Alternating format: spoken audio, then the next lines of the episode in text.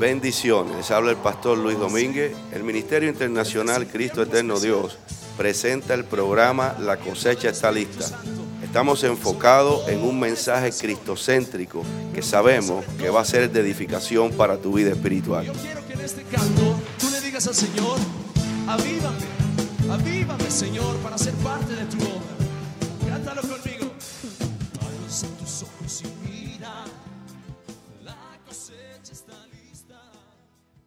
Así que estamos ahí en Primera de Juan capítulo 5 y versículo 1. Si usted lo tiene, de un amén. Y vamos a leer la palabra honrando al Padre, al Hijo y al Espíritu Santo. Todo aquel que cree que Jesús es el Cristo es nacido de Dios. Y todo aquel que ama al que engendró, ama también al que ha sido engendrado por él. En esto conocemos que amamos a los hijos de Dios. Cuando amamos a Dios y guardamos sus mandamientos. Pues este es el amor de Dios, que guardemos sus mandamientos. Y sus mandamientos no son gravosos.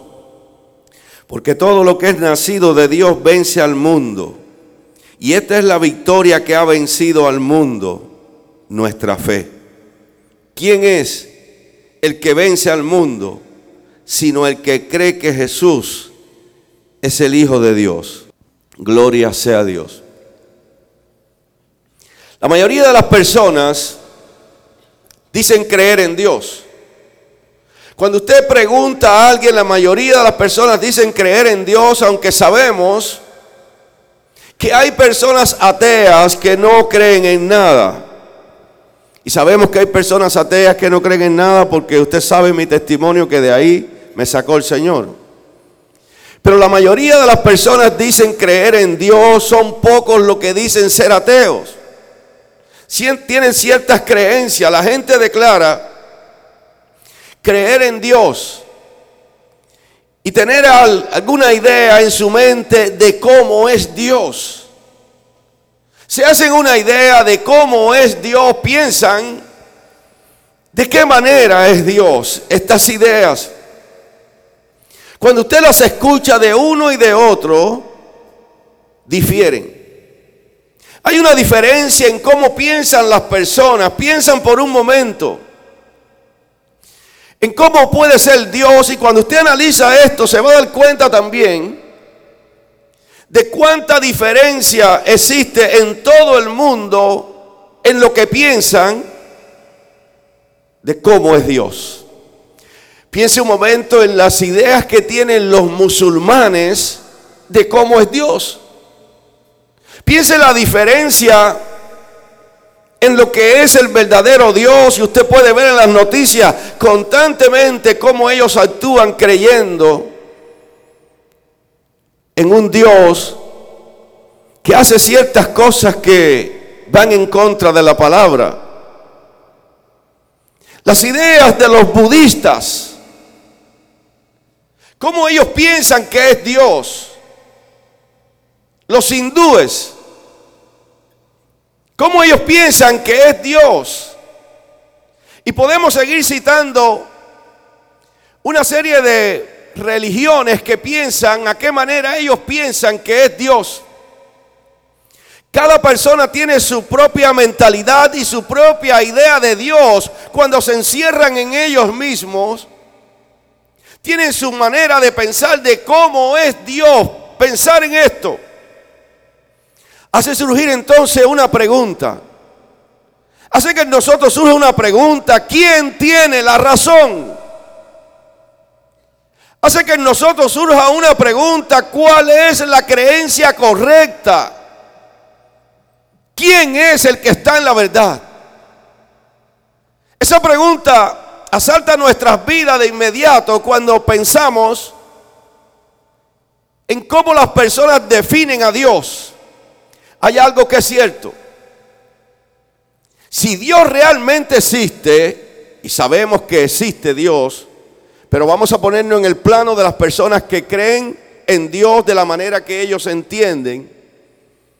Pero si realmente Dios existe, si Dios realmente es un Dios vivo, es de suma importancia estar dirigidos correctamente para poder entender en lo que hemos creído o los que piensan en Él.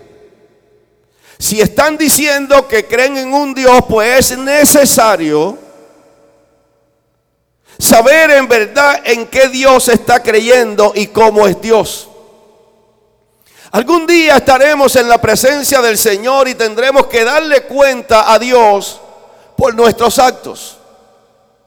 En algún momento llegará, ese momento llegará. En este capítulo, capítulo 1 de Primera de Juan, perdón, capítulo 5 de Primera de Juan, hay algunas pruebas que demuestran quién es el verdadero y quién es el único Dios. Después nosotros no vamos a estar abarcando todo el capítulo completo, pero sería bueno que después, pues, usted lo leyera con calma. La primera prueba de la verdad es si en verdad hemos nacido de Dios. Sería una pregunta para nosotros, ¿en verdad hemos nacido de Dios? Si hemos nacido de Dios, entonces creemos en Dios. Vamos a ver lo que dice el verso 1. Todo aquel que cree que Jesús es el Cristo es nacido de Dios. Y todo aquel que ama al que engendró, ama también al que ha sido engendrado por él. Entonces, si hemos nacido de Dios, entonces creemos en Dios. ¿Y cómo podemos saber si nosotros hemos nacido de Dios?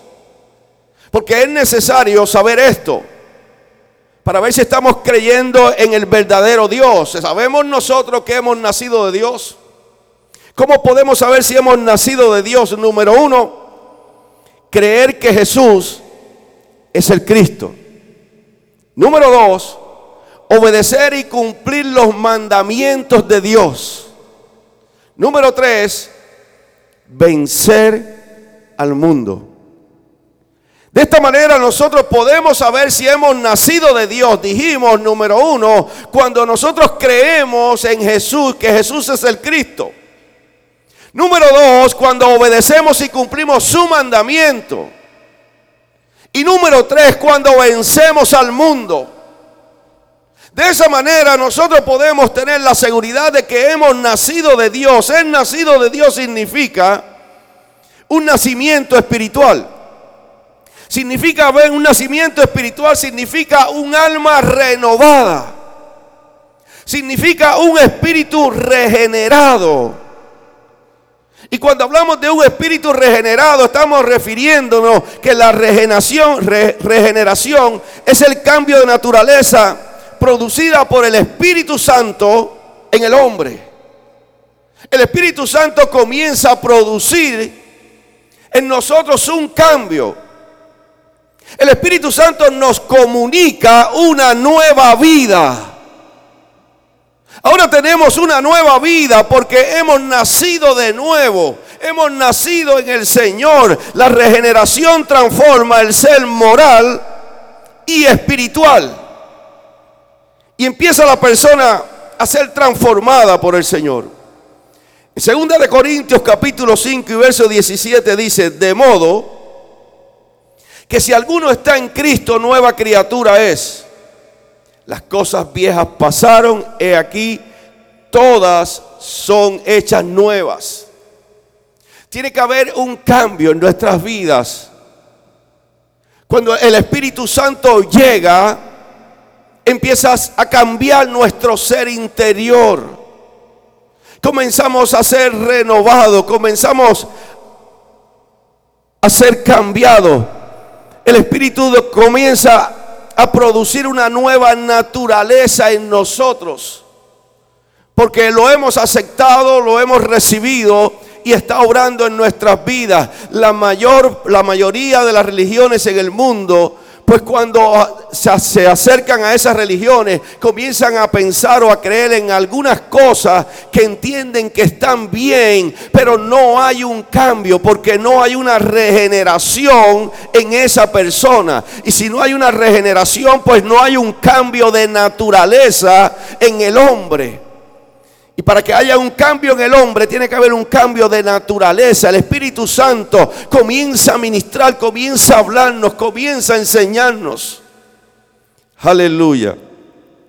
Para poder tener un nuevo nacimiento hay que creer en Jesucristo. Hay que creer que Jesucristo, que Jesús es el Cristo. Hay que creer que Jesús es el Cristo. La palabra Cristo significa Mesías o significa ungido. Jesucristo es el Hijo de Dios ungido para ser el Salvador del mundo. Es el Hijo de Dios que vino para salvar en aquellos que en Él creen. La persona que es nacida de Dios ama a Dios. Es que en verdad es nacido de Dios, va a amar a Dios. Nosotros, una vez tenemos ese nacimiento de Dios, no podemos evitar amar a Dios. Empezamos a amar a Dios porque hemos nacido de nuevo. Y amamos a Dios que muchas veces nos impresionamos. Sabemos que Dios nos ha creado de nuevo, sabemos que nos ha hecho nueva criatura, sabemos que viviremos para siempre en su presencia. Tenemos un convencimiento de esto porque hemos nacido de nuevo. Si usted piensa en lo que el Señor ha hecho por nosotros, si usted analiza, se mete en la profundidad de esto, que sacrificó a su Hijo para salvarnos. Si usted se mete en esta profundidad, las cosas van a cambiar. Cuando pensamos en esto, nuestro corazón se inunda de amor por Dios. Por eso usted ve personas que están en la iglesia y salen un aleluya, un gloria a Dios. Y alaban a Dios con su corazón y algunos que no han nacido de nuevo muchas veces lo miran como mirándolo como si fuera algo raro que estuviese diciendo, no, es que está saliendo un aleluya, un gloria a Dios de su corazón porque aman a Dios han tenido un toque del Maestro, han sentido que el Espíritu Santo está obrando en su vida de una manera poderosa. Es más, a veces usted escuchará personas al lado suyo cantando para Dios con una voz horrible, pero sin embargo lo están haciendo de corazón para Dios. Y el hombre puede decir, este no le da pena con esa voz tan fea cantando tan alto. Pero esa persona sabe que lo está haciendo para Dios. Sabe que en una ocasión había un coro en una iglesia. Y el pastor decide poner a un hermano que cantaba fatal. Es verdad que a veces hay hermanos que es mejor que reciten que canten. Aleluya. Y nosotros lo vemos así como personas. Pero había un coro en esa iglesia y comenzaron cuando comenzaban a cantar, aquel hermano cantaba demasiado mal. Y no quería hacerlo. El pastor le decía, sí, sí, tienes que hacerlo, te necesitamos en el coro. Y comenzaron a cantar para Dios y después que terminó toda la alabanza, la adoración, aquel hermano cantaba bien feo, bien mal. Y cuando terminó todo se fue para su casa muy triste. Y comenzó a pedirle perdón al Señor, Señor, perdóname. Porque ni siquiera podía cantar alto porque me daba pena cantar. Me avergonzaba de lo mal que estaba cantando cuando todo el coro estaba cantándote. Y el Señor le habló y le dijo, ¿de cuál coro tú me hablas que me estaba cantando? No, el que estuvimos en la iglesia cantando. Para ti dice, no, si al único que yo escuchaba era a ti. Aleluya. ¿Sabe iglesia? Muchas veces pensamos que a Dios lo podemos adorar o alabar con nuestros labios con tanta sencillez, pero no es así. Esto tiene que ser de corazón para Dios, porque cuando alguien de corazón está alabando a Dios, esa alabanza llega hasta el trono de su gracia. Debemos de ser agradecidos del llamado que Dios nos ha hecho. Aleluya. La segunda prueba o la confirmación de un nuevo nacimiento es la obediencia. Tenemos que ser obedientes a ese llamado que Dios nos ha hecho. El que realmente es nacido de Dios obedece su palabra. Vamos a ir nuevamente a Juan capítulo 5 y verso 1. Dice, todo aquel que cree que Jesús es el Cristo es nacido de Dios. Dijimos que lo primero era nacer de Dios. Y todo aquel que ama al que engendró, ama también al que ha sido engendrado por él. En esto conocemos que amamos a los hijos de Dios cuando amamos a Dios y guardamos sus mandamientos. Entonces dice, en esto conocemos que amamos a los hijos de Dios cuando amamos a Dios y guardamos su mandamiento. ¿Usted realmente cree en Dios? Si estamos aquí es porque creemos en Dios. Entonces, si creemos en Dios, tenemos que descansar en Él. Tenemos que depender de su palabra. Si creemos en Dios, tenemos que tener una entrega total a Dios. Una entrega total de nuestras vidas a Él. Si creemos en Dios, tenemos que hacer lo que Él dice. Caminar de la manera que Él quiere que nosotros caminemos. Muchas veces queremos tomar una parte de las escrituras, las que nos conviene, y guiarnos por esa parte que nos conviene sin quitar la otra parte de la escritura, pero no es, debe ser así para un cristiano, para alguien que de verdad ha nacido de nuevo. Bendito sea el Señor. Tenemos que creer que la palabra de Dios obra, que la palabra de Dios trabaja en nuestras vidas, que la palabra de Dios llega a nuestros corazones y que son mandamientos para nosotros, no escritos como las leyes antiguas, sino escritas en nuestros corazones escritas en nuestros pensamientos. Mire, quiero rápidamente leerle lo que dice Juan. Ahora no estamos en primera de Juan, sino en Juan, Juan capítulo 14 y verso 21. Juan capítulo 14 y verso 21. Gloria a Dios. Dice, el que tiene mis mandamientos y los guarda, ese es el que me ama.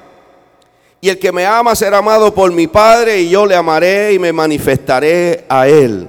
Mire lo que dice el verso 23. Dice, el que no me ama no guarda mis palabras. Y la palabra que habéis oído no es mía, sino del Padre que me envió. Os he dicho estas cosas estando con vosotros. De manera que la Biblia habla sobre obedecer a Dios por todas partes. Obedecer lo que dice su palabra, obedecer a Dios. Cuando nosotros obedecemos a Dios, entonces podemos estar diciendo que amamos a Dios. No estamos diciendo de que alguien venga y le diga, usted no obedece a Dios porque usted hace aquello, hace lo otro. No, nos sabemos que el enemigo es acusador. Estuvimos hablando el martes sobre eso, que es señalador, que es calumniador. Y en cualquier momento va a venir a tratar de señalarlo en algún área de su vida. Pero usted tiene que saber que su vida está caminando en obediencia con Dios. Que no importa las acusaciones de Satanás, sino que usted sigue obedeciendo a Dios y que usted obedece a Dios. Porque muchas veces se va a sorprender como el enemigo de las almas le hace señalamiento que usted ni por la mente le ha pasado. Para ver de qué manera lo puede remover, lo puede controlar. Pero usted sigue confiando en Dios diciendo, podrá decir lo que quiera, pero mi vida está sometida en obediencia a Dios y tendrás que retractarte de lo que has dicho seguir adelante con Dios. No hay otra forma de demostrar que amamos a Dios. La única es haciendo lo que Él dice. Hay personas que pueden decir que aman a Dios, pero si no hacen lo que Él dice, pues no aman a Dios verdaderamente. Porque la única manera de demostrar que amamos a Dios es obedeciendo lo que Él ha establecido.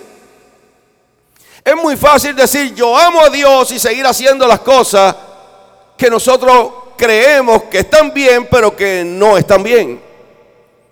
Las cosas que no están en la palabra cuando las hacemos, es muy fácil decir yo amo a Dios. Algunas personas creen que los mandamientos del Señor son muy gravosos, que son muy fuertes, son demasiado fuertes, pastor. Es que esto es demasiado, la Biblia nos exige demasiado. Y son demasiado fuertes para llevarlo. Piensan en las exigencias de Dios. Piensan que es un precio demasiado alto para pagarlo.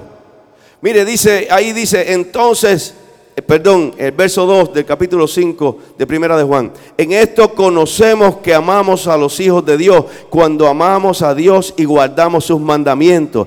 Pues este es el amor a Dios, que guardemos su mandamiento y sus mandamientos no son gravosos. Aleluya. La Biblia dice que no son gravosos sus mandamientos. La verdad es totalmente que los mandamientos de Dios no son gravosos como las personas a veces hacen ver que son demasiado fuertes. Las escrituras declaran que los mandamientos de Él no son una carga. Jesucristo da descanso al alma. El Señor es el que da ese descanso. Cuando usted se pone en las manos de Dios y quiere obedecer a Dios, ya entonces no va a ser una carga que usted va a sentir porque el Señor toma toda carga que usted tenga y se la lleva. Toda angustia, todo dolor, todo sufrimiento que puedas experimentar en este mundo es reemplazado por la paz de Dios cuando nos dedicamos a Él, cuando nos sometemos a Él. La paz de Dios viene sobre nuestras vidas y nos quita toda la tristeza que podamos tener. Cuando nosotros dedicamos nuestra vida a Dios, cuando amas a Dios, cuando obedeces a Dios. Gloria sea su nombre. Mire, en Mateo capítulo 11 y versículo 28 al 30 dice, venid a mí, todos los que estáis trabajados y cargados, y yo os haré descansar. Él está diciendo que Él nos va a hacer descansar. Si está sintiendo mucha carga, mucho peso, pues corre a Él. Y dice el verso 29, llevad mi yugo sobre vosotros y aprended de mí, que soy manso y humilde de corazón, y hallaréis descanso para vuestras almas. Tenemos que correr al Señor porque Él nos va a dar descanso para nuestra alma. Y dice el verso 30 de Mateo 11. Dice así, porque mi yugo es fácil y ligera mi carga. No confunda esto con el camino angosto, con el camino estrecho. Son dos cosas muy diferentes. Aquí está diciendo cualquiera que se decida en verdad obedecer a Jesucristo, que se decida a obedecerlo, vendrá corriendo donde Cristo, cuando ya prácticamente no puede, cuando sus fuerzas ya no dan, correrá al Señor, escuchará la voz de Dios surcando los aires, diciéndote, venid a mí los que estáis trabajados y cargados, y yo os haré descansar y correrás donde Él y sentirás el descanso que necesitas. Porque vas a aprender entonces de que en medio de la prueba, en medio de la tribulación, cuando estás obedeciendo a Dios, tú corres al Señor y el Señor agarra esa prueba y la lleva a Él. Por eso es que vas a encontrar paz para tu alma. Porque Él mismo va a tomar tu prueba y la va a llevar. Y las personas que te conocen te dirán, ¿cómo es posible si estás pasando por una prueba como esa tan terrible? Si estás pasando por tanta tribulación, ¿cómo tienes una cara con tanta paz? Es que es la paz que viene del cielo. Es que es la paz que me da Dios, que en medio de la tribulación Él lleva mi carga, Él lleva mi prueba. Solamente esto lo puede experimentar una persona que haya tenido un nuevo nacimiento, que haya nacido de nuevo, que haya tenido una regeneración, que haya tenido un cambio de naturaleza producida por el Espíritu Santo en su vida. Solamente puede ser una persona que tenga el Espíritu Santo el que pueda sentir algo como esto. Porque cuando una persona no tiene a Dios en su corazón, usted le hablará de estas cosas y serán locuras para ellos. Muchas veces usted ve a la persona pasando por pruebas terribles, por unos acontecimientos terribles que todo se le ha virado al revés. Sin embargo, usted lo siente que caminan en victoria. Están en tremendas pruebas, pero están caminando en victoria. Y ahora preguntaremos cómo puede caminar alguien en victoria cuando está pasando por tantas pruebas, porque no está mirando la prueba, está mirando al autor y consumador de la fe, está mirando a un Dios vivo que le ha llamado, que le ha prometido estar con Él todos los días de la vida, que ha prometido estar ahí en su auxilio, que ha prometido extender su mano, porque la mano de Dios no se ha cortado, sino que la mano de Dios está extendida para socorrer a aquellos que están pasando por lucha, por pruebas, por tribulaciones, para socorrer a sus hijos. Aleluya. Oh, gloria sea Jesucristo. Qué tremendo cuando podemos ver la gloria de Dios en nuestras vidas. La tercera prueba o la tercera confirmación que has nacido de nuevo y que estás en la verdad es vencer al mundo. Vamos ahí a Primera de Juan capítulo 5 y versículo 4. Porque todo lo que es nacido de Dios vence al mundo. Y esta es la victoria que ha vencido al mundo. Nuestra fe. Aleluya. Aquí hay el verso 4 y el verso 5 dice, dice el 5, ¿quién es el que vence al mundo sino el que cree que Jesús es el Hijo de Dios? De manera que cuando usted lee estos dos versos bíblicos es impresionante. Principalmente ese verso 4 debe ser un verso bíblico que debemos de aprendernos de memoria. Es uno de los grandes versículos de la Biblia. Debemos de memorizarnos ese verso bíblico. Es un versículo que trae vida. Podemos ver el énfasis tres veces en esta porción de la palabra en lo mismo. La persona que es nacida de Dios vence al mundo. La victoria que vence al mundo es nuestra fe. El que vence al mundo es el que cree que Jesucristo es el Hijo de Dios. Y el énfasis fundamental en esta mañana es vencer al mundo. Porque constantemente el mundo está tratando de vencerte a ti, a vencerlo a usted. El mundo está tratando de arroparte, de llevarte a un punto donde te rindas. Constantemente el mundo lo está haciendo, el mundo es vencido y solamente es vencido por la fe. La victoria sobre el mundo se gana por la fe, pero la fe en Jesucristo. Es la manera de vencer al mundo. Constantemente estamos viendo el bombardeo que hay desde allá afuera para derribar tu fe. Y hemos hablado en estos días anteriores que en casi todos los mensajes, para no decir que todos, que creo que todos, estamos tocando últimamente la fe. Porque el Señor nos ministró profundamente. Es que aquí está la situación dentro del pueblo de Dios es muy fácil que te derrumben la fe cuando cambias tu mirada de Dios. El mundo va a tratar de que cambies la mirada de Dios y la pongas en las cosas del mundo. Y puede ser desde algo pequeño hasta algo bien grande.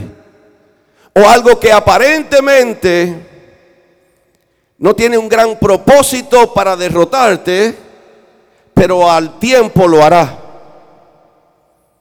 Cada uno de nosotros tiene que tener su fe centrada en Jesucristo. Aquello de estar creyendo que somos los super espirituales o de que no hay quien nos tumbe o de que estoy demasiado firme con Dios para retroceder eso no cabe en la vida de un cristiano, porque nuestra fe tiene que estar en Cristo. Sabiendo que Él es quien nos fortalece, que Él es quien nos ayuda. Necesitamos la victoria sobre el mundo. Porque de otra manera el mundo nos alará, nos sacará. Usted nos ha dado cuenta cuántas personas vienen a la iglesia y aceptan a Cristo. Y después usted no los ve. Y a veces pensamos y decimos, ¿cómo es esto? Están viniendo a la iglesia y ahora no vienen. Hay que darle seguimiento a esas personas, hay que llamarlos. Aquí hay personas que los llaman, se les envía carta. Pero el propósito nuestro es que ellos regresen.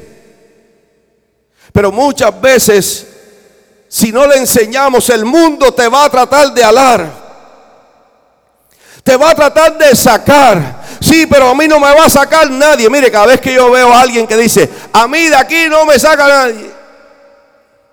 Digo, ay Señor.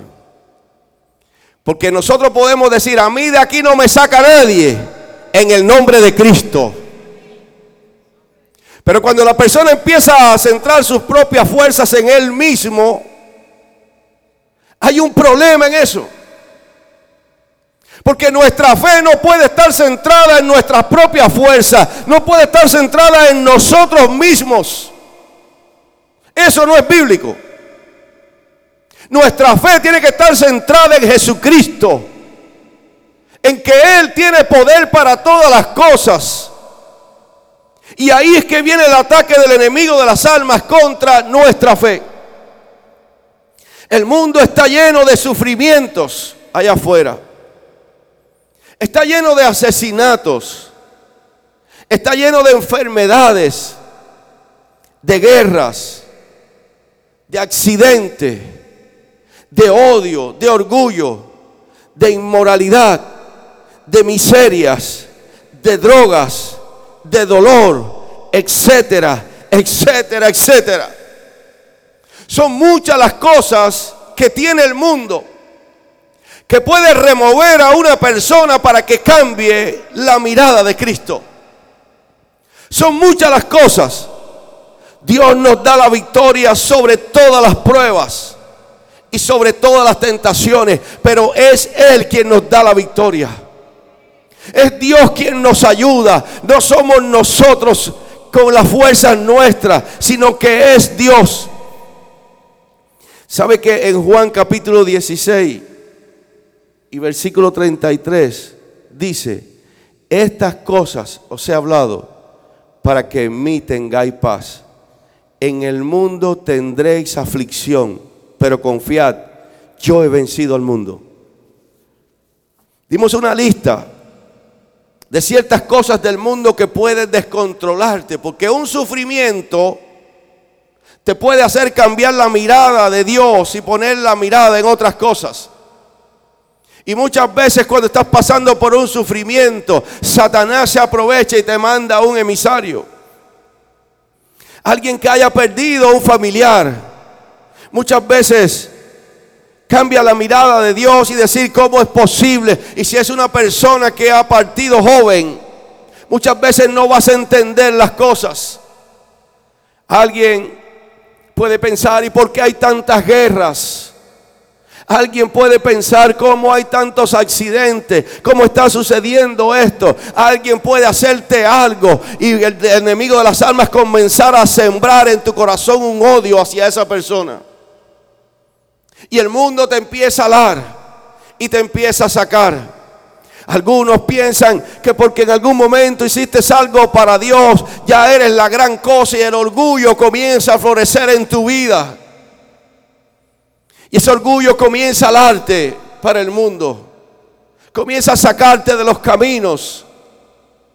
Algunos, por la miseria, empiezan a pensar, ¿por qué me faltan tantas cosas?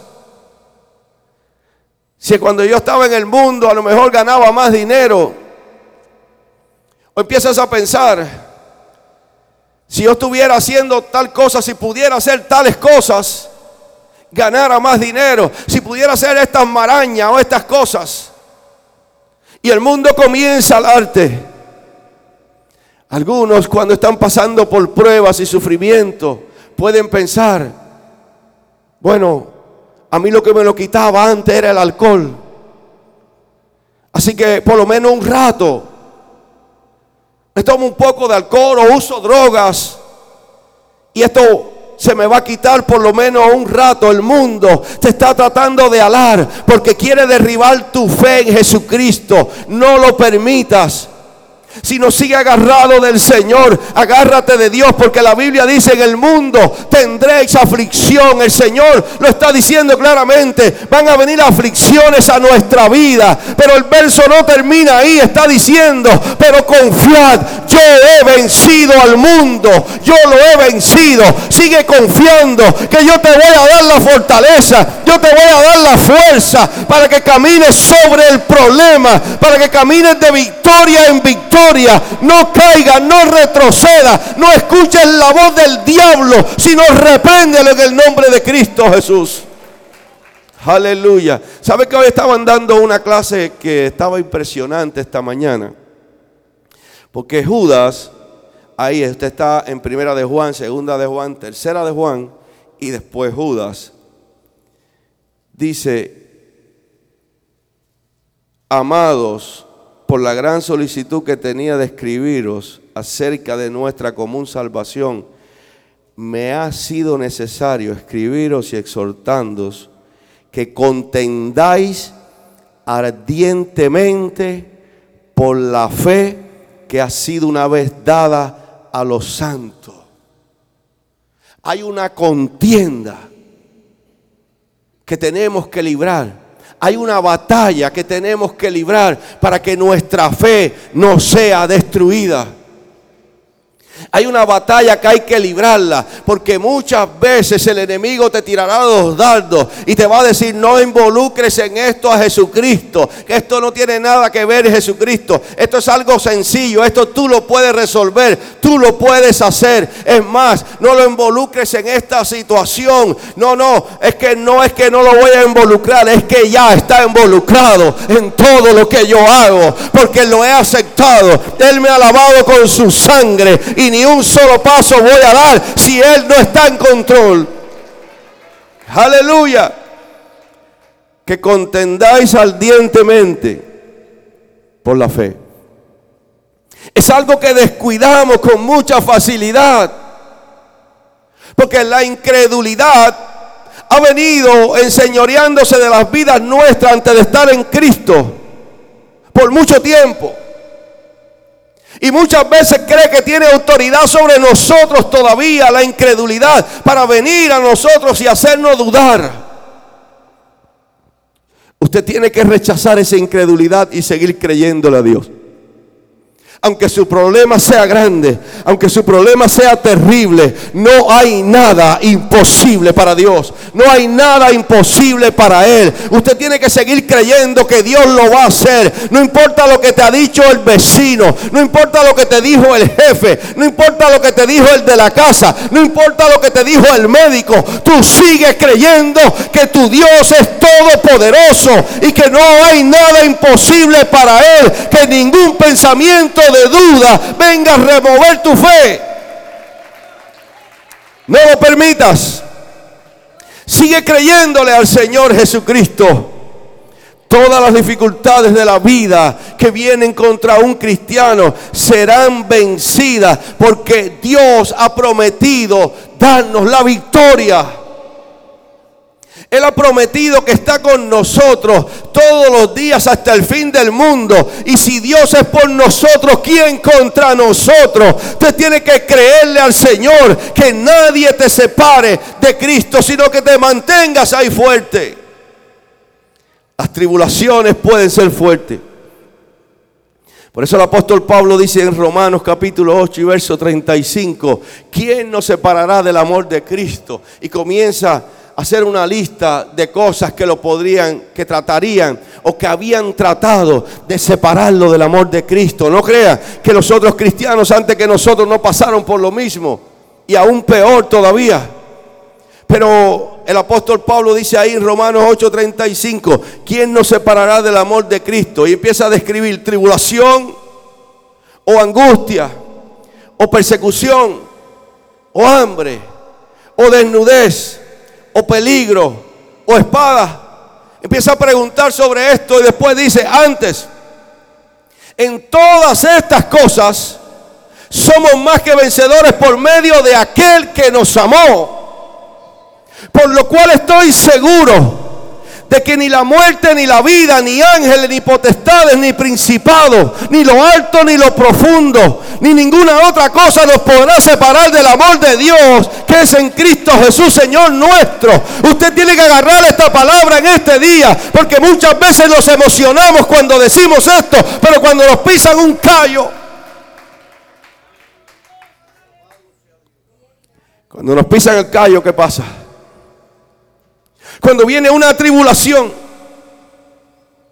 cuando viene una angustia, cuando viene una persecución, cuando viene un momento que te falta la comida, cuando tiene un momento que no puedes comprar la ropa que tú quieres, cuando viene un peligro, cuando viene una espada. Pensamos de la misma manera. Por eso el apóstol Pablo lo deja escrito. Está enfatizando y diciendo, antes en todas estas cosas somos más que vencedores. Y esto no es para los que no creen, esto es para los que creen. Esto es para los que han creído que el Señor es todopoderoso. Yo no sé si en este día usted lo cree, pero yo lo creo. Yo creo en un Dios vivo, creo en un Dios de poder, creo en un Dios de autoridad. Que cuando el diablo quiera destruirme, no lo podrá hacer. No porque tengo fuerzas por mí mismo, sino porque el poder de Dios se manifiesta en mí debilidad. ¿Usted lo cree? Den gloria a Dios. Aleluya. Alabado sea su nombre. Gloria sea Cristo Jesús. Bendito sea el Señor. La fe vence al mundo. Y la fe no tiene fuerza en ella sola, sino que es la fe en Jesucristo. Usted ha escuchado que dice, la fe mueve montaña. No, el que mueve montaña es Cristo. Es Cristo quien mueve la montaña. Esa fe que usted tiene en Cristo es la que mueve la montaña, el problema, la dificultad. Ya el pecado no se puede enseñorear de nosotros. Porque tenemos fe en el Dios Todopoderoso. Dios nos ha dado la victoria sobre el pecado. Y no es una reforma lo que Dios ha hecho, sino que Dios nos ha dado la victoria sobre el pecado. No podemos, el pecado no se puede enseñorear de nosotros porque tenemos a un Dios poderoso. Debemos de comenzar en este día a decirle al mundo, te voy a poner un límite, te voy a poner un lindero donde no vas a poder pasar de ahí para acá porque de ahí para acá lo que hay es fe en Jesucristo. Empieza a ponerle esos linderos, esa cerca. Porque de lo contrario entrará a tus pensamientos la duda. De lo contrario entrará y te confundirá muchas veces que tus pensamientos se han llevado cautivos a la obediencia a Cristo. Porque muchas veces el enemigo tirará los dardos para decirte de qué estás hablando. ¿Qué tú haces aquí en la iglesia? Tú no viste cómo te alegraste esa noche. Vamos a no tocar temas políticos. Aleluya.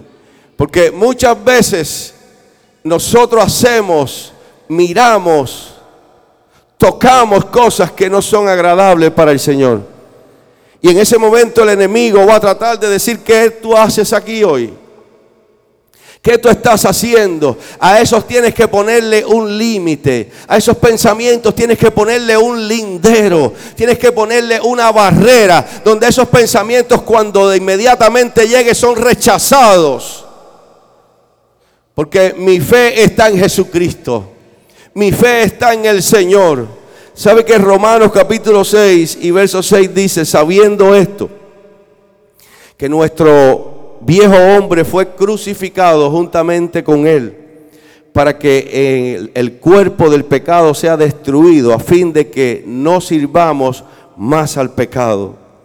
Tenemos la victoria sobre el temor y sobre la desesperación. El temor y la desesperación agarran a muchas personas y los hacen sucumbir. Empiezan a hundirse porque el temor los empieza a arropar de tal manera y ya no ven la gloria de Dios, ya no pueden ver la bendición de Dios, porque muchas veces cuando estás teniendo persecución, cuando estás teniendo a alguien en contra suya, usted comienza a temer y a decir, pero ¿cómo voy a salir de esto? ¿Cómo va a ser la situación? Dios te va a guardar.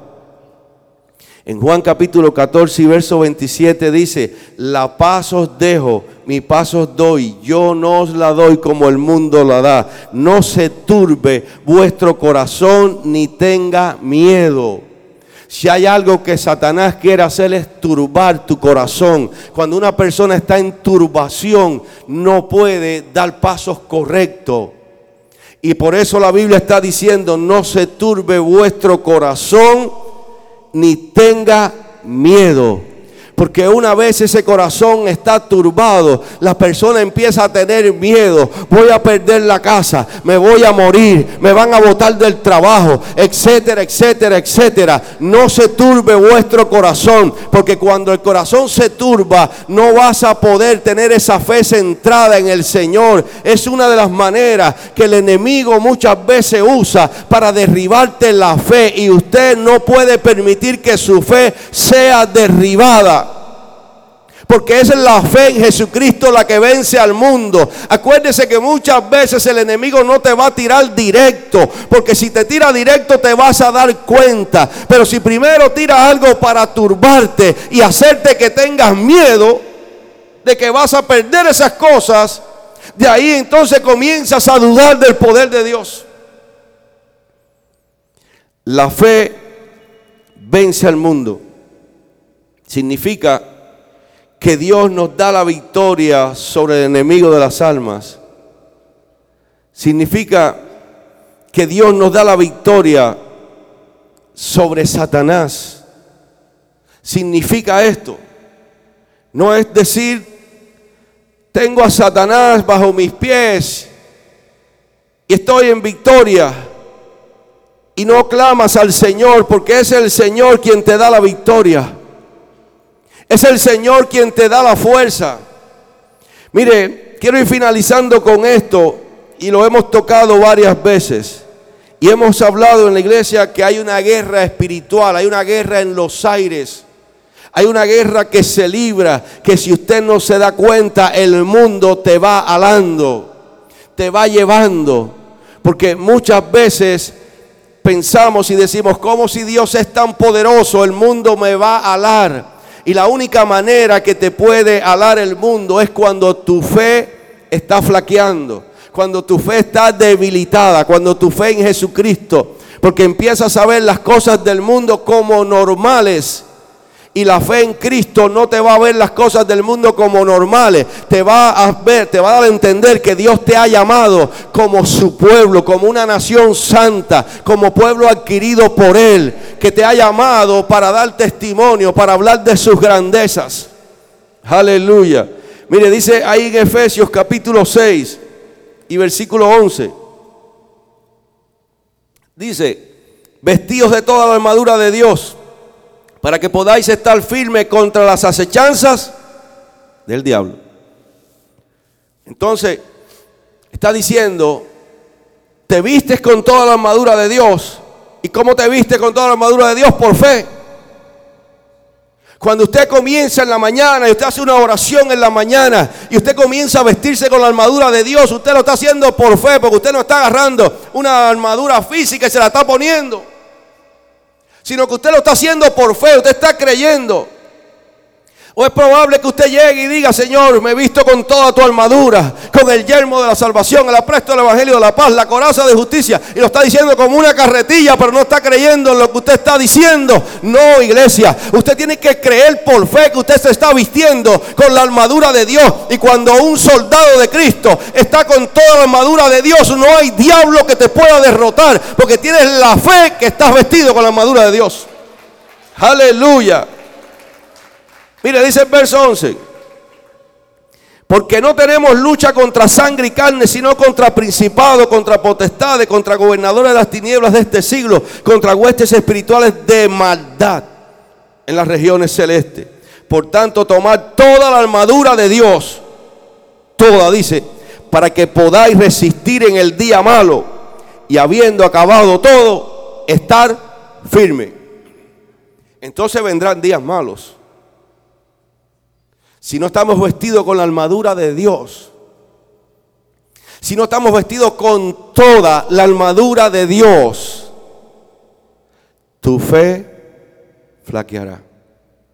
Debemos de vestirnos con esa armadura de Dios porque el Señor nos ha dado victoria. Tenemos que creer en el Dios Todopoderoso. Yo no sé cómo hablarlo, cómo decirlo, pero le he pedido al Espíritu Santo que en este día, cuando esta palabra llegue a usted, haga un rema en su vida y usted pueda sentir al Dios poderoso que usted le sirve. Porque es la manera de tener esa fe en un Dios vivo, un Dios de poder. Mire, Colosenses capítulo 2 y verso 15 dice, y despojando a los principados y a las potestades, los exhibió públicamente, triunfando sobre ellos en la cruz. Jesucristo venció al diablo. Y si Jesucristo lo venció, nosotros lo vencemos, porque Jesucristo vive en nuestras vidas. Oh, gloria sea su nombre.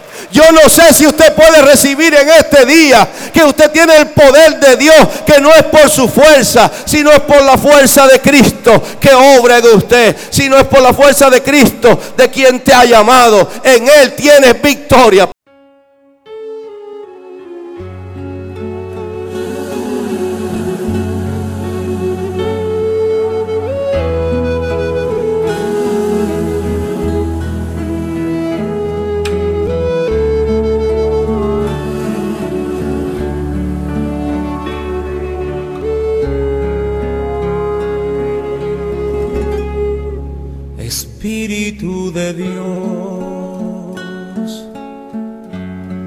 Llena mi vida,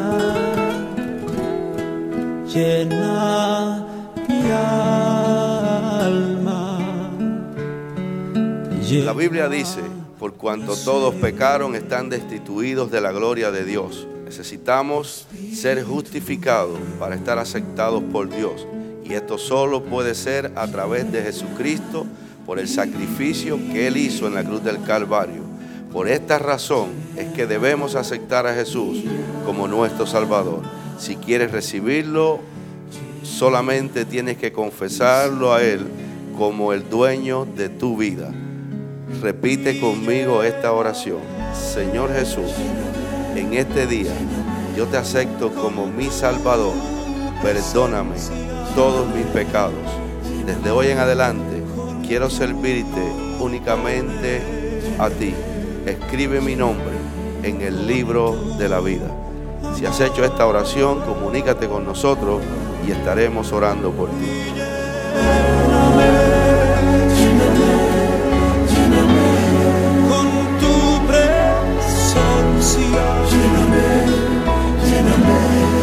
con tu